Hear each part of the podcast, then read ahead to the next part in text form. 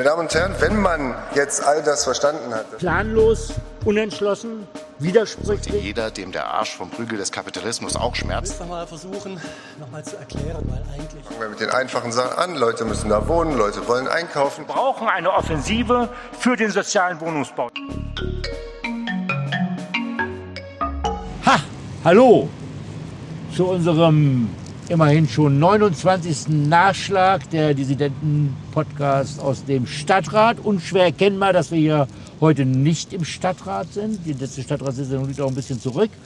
Äh, wo sind wir da nicht heute, Martin? Wir sind in Tschechien, glaube ich, und äh, auf dem Marktplatz. Und, äh, In Tschechien sind, auf dem Marktplatz, also sehr ja, präzise, ja. ja. ja, also hier sind schöne Gebäude und hinter uns ist das Hotel, in dem wir sind. Wir sind hier zur Fraktionsklausur und äh, haben eine gute Zeit. Ja. Und gute, gute in Gespräche. irgendeiner dieser tschechischen Städte, die es da so gibt. Ja, aber in Grenznähe und wir fahren hier deshalb, hin, um natürlich auch Haushaltsmittel zu sparen. Hier ist nämlich alles noch ein bisschen preiswerter. Und äh, wir haben hier an diesem Wochenende, ja, sagen wir mal, über alles das gesprochen, was wir noch so vorhaben im Stadtrat. Und das ist einiges. Äh, lasst euch dann mal überraschen. Wir sind heute nur zu dritt. Ähm, nicht nur beim Podcast, sondern auch bei dieser Fraktionsklausur, weil unser Kollege Johannes Lichti leider durch einen Trauerfall nicht dabei sein kann. Ähm, uns ereilte heute, nein gestern, äh, auch noch eine interessante Nachricht, die ein bisschen den kulturellen äh, Unterschied zwischen der Landeshauptstadt Dresden und der, sagen wir mal, Dependance in Leipzig ähm, zum Ausdruck brachte. Nämlich, wir sind ja, wie ihr wisst, mit dem Cannabis-Antrag im Dresdner Stadtrat gescheitert. Nein, wir sind nicht gescheitert, weil er ist in Leipzig angenommen worden. Das war nur der, der erste Schritt war Dresden, ja, aber der gleiche Antrag, der wortgleiche Antrag ist in Leipzig angenommen worden. Also ich Ja, finde wir sind in äh, Dresden gescheitert, habe ich gesagt. Also von daher. äh, Ja, aber du musst doch mal das große Bild sehen, Michael. Ja, Mhm. Okay. Politik funktioniert so. Ja, also in Dresden sind wir gescheitert, aber in Leipzig haben wir uns dann durchgesetzt. Und das heißt also, aus Dresden wirkt es nach Leipzig. Unser schöner Cannabis-Antrag ist dort ohne Änderung angenommen worden. Das macht Max- mich, macht mich besonders stolz. Das ist, Genau. glaube ich, der einzige seriöse Antrag, den ich je geschrieben habe. Genau. Und der ist offensichtlich gut genug, dass er ohne jegliche Veränderung äh, in einem jeden Kommunalparlament Aber natürlich nicht in. Ja, aber, beschlossen äh, aber werden kann. interessant ist ja, dass auch die Tatsache, dass wir nämlich eine, damals eine, eine Klausur in Leipzig gemacht haben, der Fraktion. Dort ist die Anregung quasi übergeschwappt dann auch zu Leipziger Kollegen und es hat dann am Ende diese Initialzündung hervorgerufen. Und das stimmt in der Tat, Max. Also äh, du hast ja schon viele interessante Sachen im Stadtrat gemacht. Diesen Antrag hast du ja seriös geschrieben. Umso bedauerlicher war es, dass die Dresdner das nicht angenommen haben. Aber immerhin, du kannst diesen Erfolg jetzt auch feiern, wenn ja, man so will. ja, darauf eine Tüte. Ja, genau. Ziehen wir es durch. Ähm, wo wir gerade beim Feiern sind, äh, wir werden ja heute in unserem Podcast nicht nur die letzte Stadtratssitzung, die gelinde gesagt ja auch nicht so ultra spannend war und immerhin auch schon ein paar Wochen zurückliegt, nämlich am 28. September war, äh, besprechen, sondern auch so ein bisschen über das, was in der Zwischenzeit war. Ähm, äh, gestern ich bin jetzt mal bei Erfolgen, lieber Max. Ähm, äh, er- ereilte uns einer, den man zumindest als Teilerfolg bezeichnen kann, nämlich der Umstand, dass offensichtlich die Landeshauptstadt Dresden und die Vonovia sich über den Ankauf von mehr als 1200 Wohnungen einig geworden sind. Ich weiß, der Stadtrat hat 3000 beschlossen, aber immerhin 1200 werden jetzt auf den Weg gebracht, plus eine Menge Grundstücke, 12 Hektar, die perspektivisch auch als Baugrundstücke entwickelt werden können. Ich denke, das ist auch ein Erfolg, weil das Ganze geht zurück auf den allerersten Antrag, den die Dissidentenfraktion 2021 in den Stadtrat gebracht hat. ja, das waren damals deine Händchen, die diese Worte geschrieben haben. Ich will jetzt keine Urheberrechte äh, Doch, in. Anspruch nehmen, aber ich glaube, als Fraktion haben wir hier Ich schon bin der einzige. Loser heute, der keinen Erfolg zu vermelden hat. Ja, ganz so ist du es hast ja. den Morgen ohne Paracetamol überstanden. Ja, Das, das nenne ich doch einen Das Erfolg, obwohl man unschwer erkennen müsste, dass wir eigentlich heute alle sowas bräuchten nach dem gestrigen Abend. Das gibt übelst viel Bier in Tschechien. Martin, aber Erfolge hin, Erfolge her. Äh, es ist immerhin jetzt äh, auf dem, liegt auf dem Tisch ähm, etwas, was wir auch immer vorangetrieben haben unter dem Gesichtspunkt, ich erinnere daran, Klimanotstand, eine der großen Ideen der Kollegen Aschenbach und ähm, Schulte Schulte Wissermann. Wissermann zu Beginn noch als Einzelkämpfer im Stadtrat ähm, hat ja eine Konsequenz, dass natürlich äh, die, der wichtigste, die wichtigste CO2-Schleuder, nämlich die Sachsenenergie, ja zusehen muss, dass sie in irgendeiner Form auch zeitnah klimaneutral wird. Das Stichwort ist Dekarbonisierung und da liegt jetzt auch was auf dem Tisch. Da liegt das großartige Dekarbonisierungskonzept der Sachsenenergie jetzt endlich auf dem Tisch. Also existieren tut schon jahrelang, aber äh, jetzt können wir es halt sehen. Und naja, wie weit soll ich ausholen in zehn Sekunden? Also es ist eine Wette auf die Zukunft. Wenn wir genug Wasserstoff kriegen und der Stromsektor sich dekarbonisiert, dann wird Dresden auch äh, bis 35 bis 45 dekarbonisiert sein. Das kann man jetzt sozusagen ja, schön kleinreden, aber ich finde, das Konzept ist jetzt endlich da und naja, hätten wir beide das nicht damals so ein bisschen angestoßen ähm, und hätten nicht die ganzen Umweltgruppen dauernd gepusht, dann wäre es nicht nach vier Jahren fertig, sondern vielleicht nie. Also von daher, ich bin eigentlich froh, dass es jetzt vorliegt. Wird jetzt behandelt, wir haben noch äh, äh, ein paar Runden und dann ist es im Stadtrat.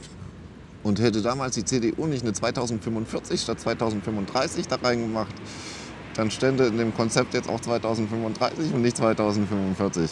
Sehr guter Hinweis. Wobei ich immer dazu sagen muss, die Sachsenenergie hat zumindest auch ein sogenanntes verkürztes Szenario mit reingeschrieben. Das heißt, es ist auch Aufgabe dieses Stadtrats, von uns allen, sage ich jetzt mal so, vielleicht denen Beine zu machen, so, äh, dafür Sorge zu tragen, dass aus 45 35 wird. Der Zug ist noch nicht endgültig abgefahren und ich halte es auch für wichtig, dass wir dafür kämpfen, ihr Lieben. Ja, vor allen Dingen, dass wir nicht das machen, was man sonst macht. Man beschließt was, man freut sich, man schreibt eine Pressemitteilung und danach geht man nach Hause und dann passiert nichts. Sondern nachdem wir nach Hause gehen, müssen wir weiter gucken, gucken, gucken und auch die Umweltgruppen müssen weiter pushen, pushen, pushen, damit das äh, jetzt auch wirklich die ersten Schritte jetzt angegangen werden. Ob die Sachsenenergie nämlich diesen Pfad überhaupt eingeht, werden wir in den nächsten ein, zwei, drei Jahren sehen. Wenn sie sich nicht bewegt, ja, dann müssen wir halt noch mehr brüllen im Stadtrat. Äh, es gibt ein weiteres Thema, äh, über das du dich ziemlich geärgert hast in den letzten Wochen. Ähm, das betrifft ein Thema, was wir auch in der letzten Stadtratssitzung schon hatten. Da geht es nämlich um Wasser. Ja, also äh, wir kriegen ja jetzt äh, eine neue Mikrochip-Industrie im Norden, also mehr. Und die brauchen Wasser und die brauchen sehr, sehr, sehr viel Wasser. Und jetzt ist es so, dass äh, der Ausbau 50 Millionen städtische Mittel benötigt. Also wir müssen halt 50 Millionen geben, damit das Wasser da hochkommt. Und das ist äh, äh, eine schwierige Entscheidung viel zu schwierig, um das müssen wir vielleicht mal einen extra Podcast machen. Äh, der Punkt ist, der Stadtrat ist in all diesen Entscheidungen immer nur so ein, so ein ja, Erfüllungsgehilfe maximal. Also Abnicken. Abnick, äh, Zirkus, ja, Abnick-Gremium. Wir kriegen, wenn wir gebraucht werden, also wenn ein Stadtratsentscheid gebraucht wird, kriegen wir irgendwas vorgeworfen und müssen dann schnell entscheiden. Und ansonsten kriegen wir vielleicht in nicht öffentlicher Sitzung mal irgendwelche Informationsbrocken hingeworfen. So kann es nicht sein, so kann es nicht bleiben. Und äh, ich fordere ein von einem souveränen, selbstbewussten Stadtrat und von uns allen. Ich fordere ein, dass wir mit in die Gestaltung kommen. Denn eins ist klar, wenn wir 50 Millionen geben, müssen wir auch wissen, wofür. Ich gebe gerne 50 Millionen, wenn ich weiß, aha, in 5, in 10, in 20 Jahren kriegen wir das mehrfach zurück. Aber ich gebe nicht 50 Millionen, einfach ohne zu wissen, wofür.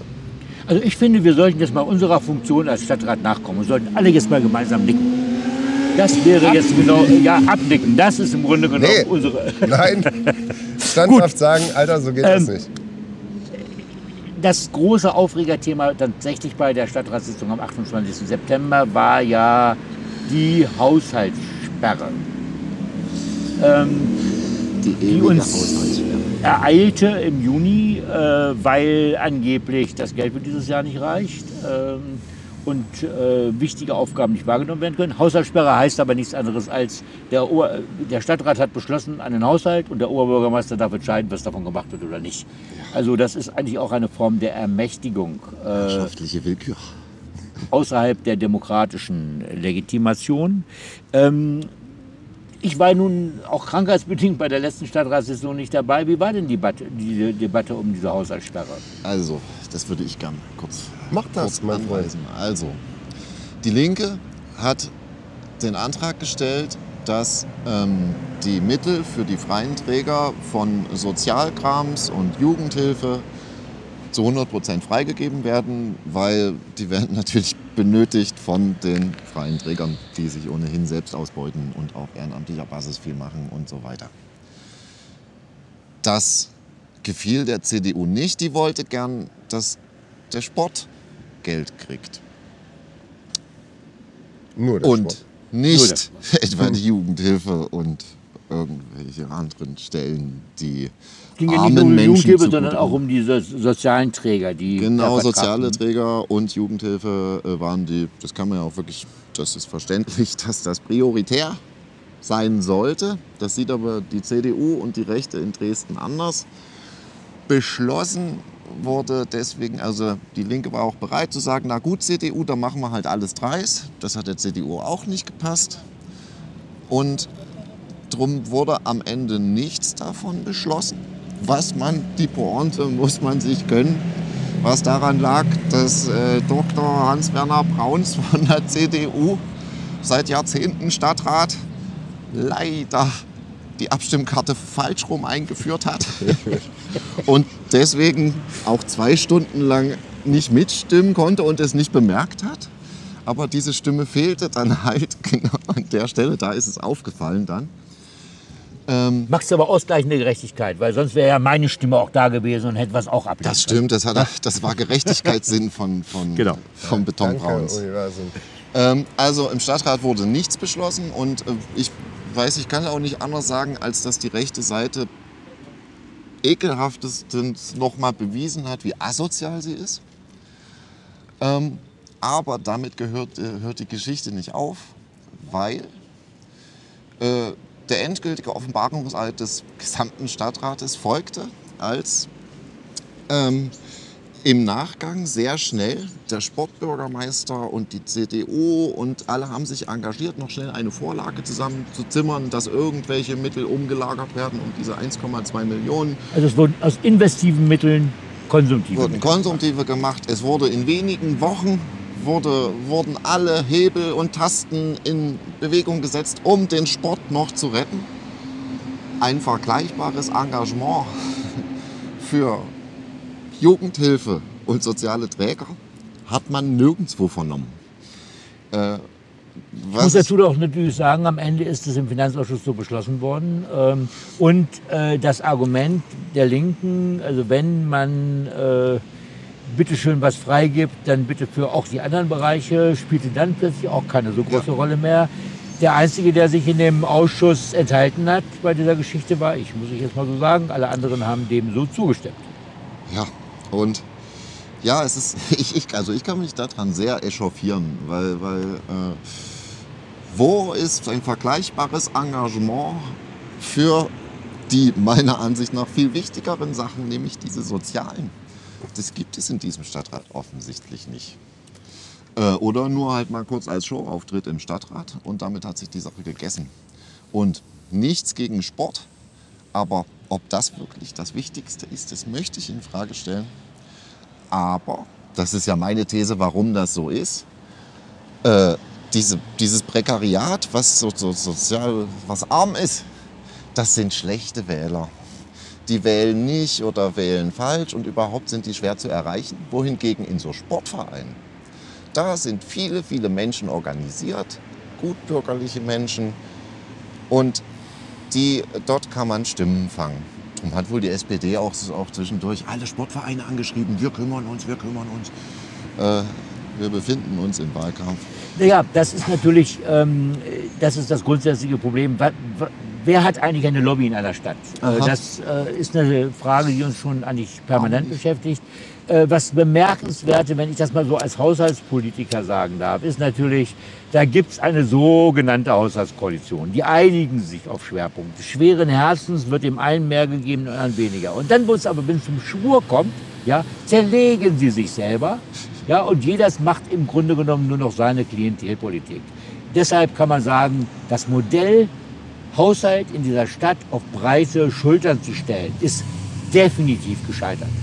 Und an diesem Scheitern haben alle, die sich in dieses Boot begeben haben, links wie die sogenannte rechte Mitte, Schuld aus meiner Sicht.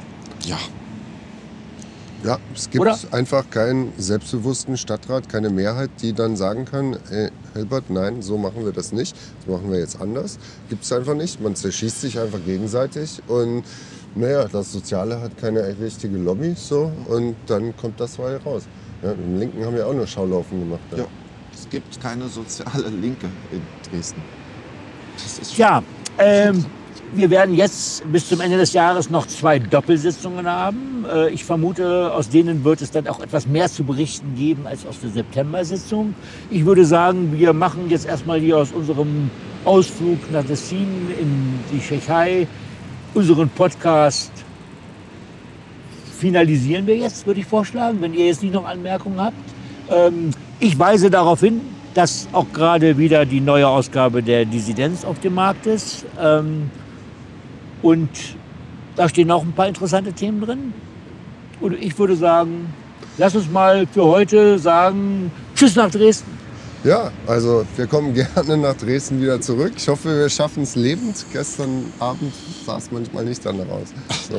im Nahkampf mit dem tschechischen MEF-Volk. Tschüss. Bye, bye. Tschüss.